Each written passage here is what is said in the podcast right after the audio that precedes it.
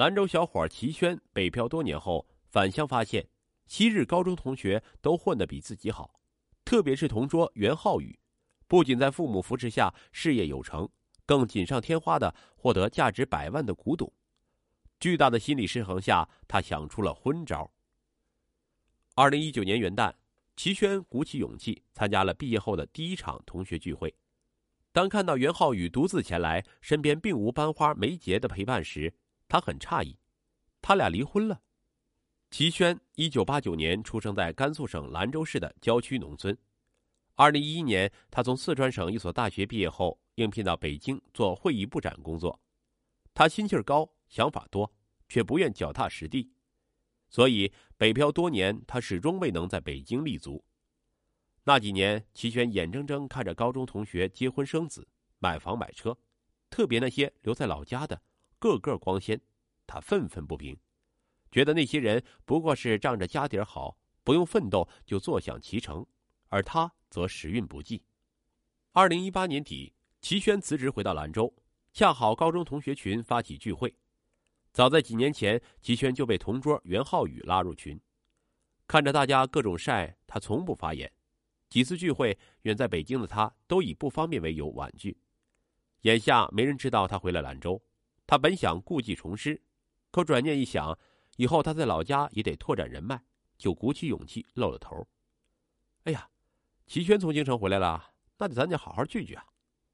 袁浩宇热情的招呼道：“他是全班混的最好的，也是这次聚会的发起人。”袁浩宇比齐轩小一岁，是兰州本地人，父母都是企业高管。大学毕业后，他在家人扶持下经商，心思活泛、敢想敢干的他。如今是几个家电品牌的西北代理，还娶了班上的校花梅杰。当年齐轩也暗恋梅杰，却连表白的勇气都没有。聚会定在元旦当天，一想到会见到班花梅杰，他挽的还是袁浩宇的胳膊，齐轩就难免酸酸的。结果齐轩看到的却是袁浩宇形单影只的身影，他内心戏十足，甚至幸灾乐祸了一番。可下一秒，袁浩宇就告诉大家。梅杰是带着两个孩子去欧洲旅行了，一儿一女凑成众人羡慕的好字。袁浩宇随意展示着妻儿的旅行照片，照片上梅杰依然年轻漂亮，脸上幸福感十足，一双儿女也活泼可爱。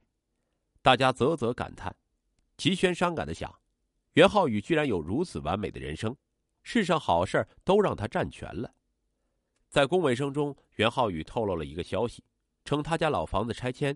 从地底下挖出个香炉，找了几个搞收藏的朋友看了，认定是北宋的剃花三足香炉，价值上百万。他说：“回头去找专业机构估个价。”传着看香炉照片，大伙更炸了锅，纷纷夸袁浩宇是天生好命。齐轩想，他家那么穷，不远的郊区都拆迁了，唯独漏了他们那儿。而袁浩宇本身就很有钱，不仅轮到拆迁。还能从老房子里找出宝贝，他不禁哀叹道：“老天真是让有的更有。”整场聚会下来，齐轩饭也没有吃好，茶也没有喝好。别人问起他的情况，他只是打哈哈带过。想起袁浩宇说春节后会找专业机构鉴定香炉，齐轩只感到下一波炫富的攻击很快就要到来。聚会结束，袁浩宇买完单之后，账单被贴在群里，齐轩这才得知。这场聚会竟是大家 A A，他心里颇为不爽，觉得袁浩宇那么有钱，又是他张罗的聚会，理所当然就该买单。瞬间，齐轩对袁浩宇的羡慕、嫉妒、恨里面又夹杂了一丝鄙夷。这么有钱还小气的要命，他坚信如果换成自己，一定会把这事儿办得大家都高兴。可惜老天不给他这样的实力呀。那天晚上回到家，齐轩一直意难平。经专家鉴定，该雾气为现代仿品。突然，电视里传来的声音引起他注意。原来，父亲正在看一期鉴宝节目，看着收藏者自信满满的携宝贝而来，却被专家当场鉴定为赝品后，灰头土脸的下场时，齐轩竟笑了起来，并马上想到袁浩宇一脸得意的模样。如果他那香炉被鉴定是假的，那岂不是太过瘾了？齐轩上网搜索了本地的相关信息。并联系上一家古董拍卖行，对方很热情，称有国宝级专家坐镇，可为客户免费鉴定。齐轩很兴奋，越回忆越觉得那张照片上的香炉像赝品，他要等着看一出好戏。第二天，齐轩叫了两个同学一起约出袁浩宇喝茶，聊了一会儿，齐轩把话题引到香炉上，问袁浩宇去鉴定了没有。袁浩宇摇摇头说不知道哪家机构最权威。齐轩立刻说他跟一家拍卖行很熟，知根知底，可以帮袁浩宇联系，让对方免费鉴定。袁浩宇眼前一亮，毕竟是多年的同学，他信得过。另两个同学也跟着嚷嚷说要一起去见证，沾沾喜气。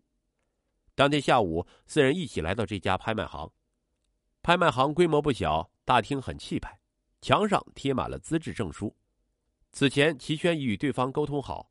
袁浩宇拿出香炉后，两位头发花白的专家拿起放大镜仔细端详。见袁浩宇神色紧张，齐轩笑着说：“要真鉴定出国宝级别来，你要请客啊。”袁浩宇连连点头。不一会儿，两位专家异口同声道：“哎呀，太难得了！”他们说：“这确实是宋代香炉珍品，保守估价在两百万以上。建议他们交纳二十万元保证金，放在拍卖行里卖，一定给他们拍个好价格。”袁浩宇一边感谢，一边给家人打电话。齐轩气炸了，他不相信袁浩宇这么走运，悄悄问专家：“你们不会看走眼了吧？”“当然不会。”两位专家翻出一本宣传册。口若悬河的把他们过往的鉴宝和拍卖史介绍了一番。挂断电话，袁浩宇称鉴定是真品，他就知足了。他不想拍卖，想作为传家宝传下去。看着他春风得意的样子，齐轩很失望，找了个理由离开了。那两天群里格外热闹，大家都在讨论袁浩宇的香炉，说是猫有猫命，狗有狗命，这人就得认命。齐轩莫名觉得刺耳。感觉大家捧袁浩宇就罢了，怎么句句都像冲他来的？他屏蔽了同学群。不久，远房表弟郑禄来看齐轩。郑禄时年二十六岁，老家在白银市，在兰州一家餐馆当服务员。他牢骚满腹，说老板多么苛刻，顾客如何难伺候。不就是我家穷吗？人活着真没尊严。他愤愤不平。齐轩接过话头，讲了袁浩宇的事儿。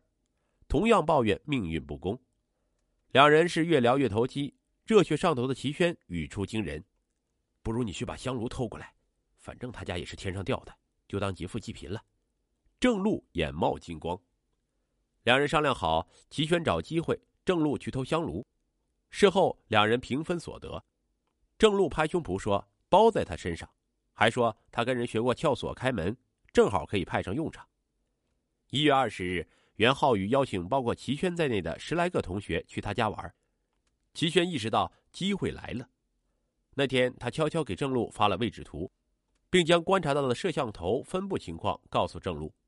在袁浩宇家，他发现香炉并未被特殊对待，而是和其他物件一起摆放在展示柜里。他偷偷拍照发给郑璐，暗自感叹：“天助我也！”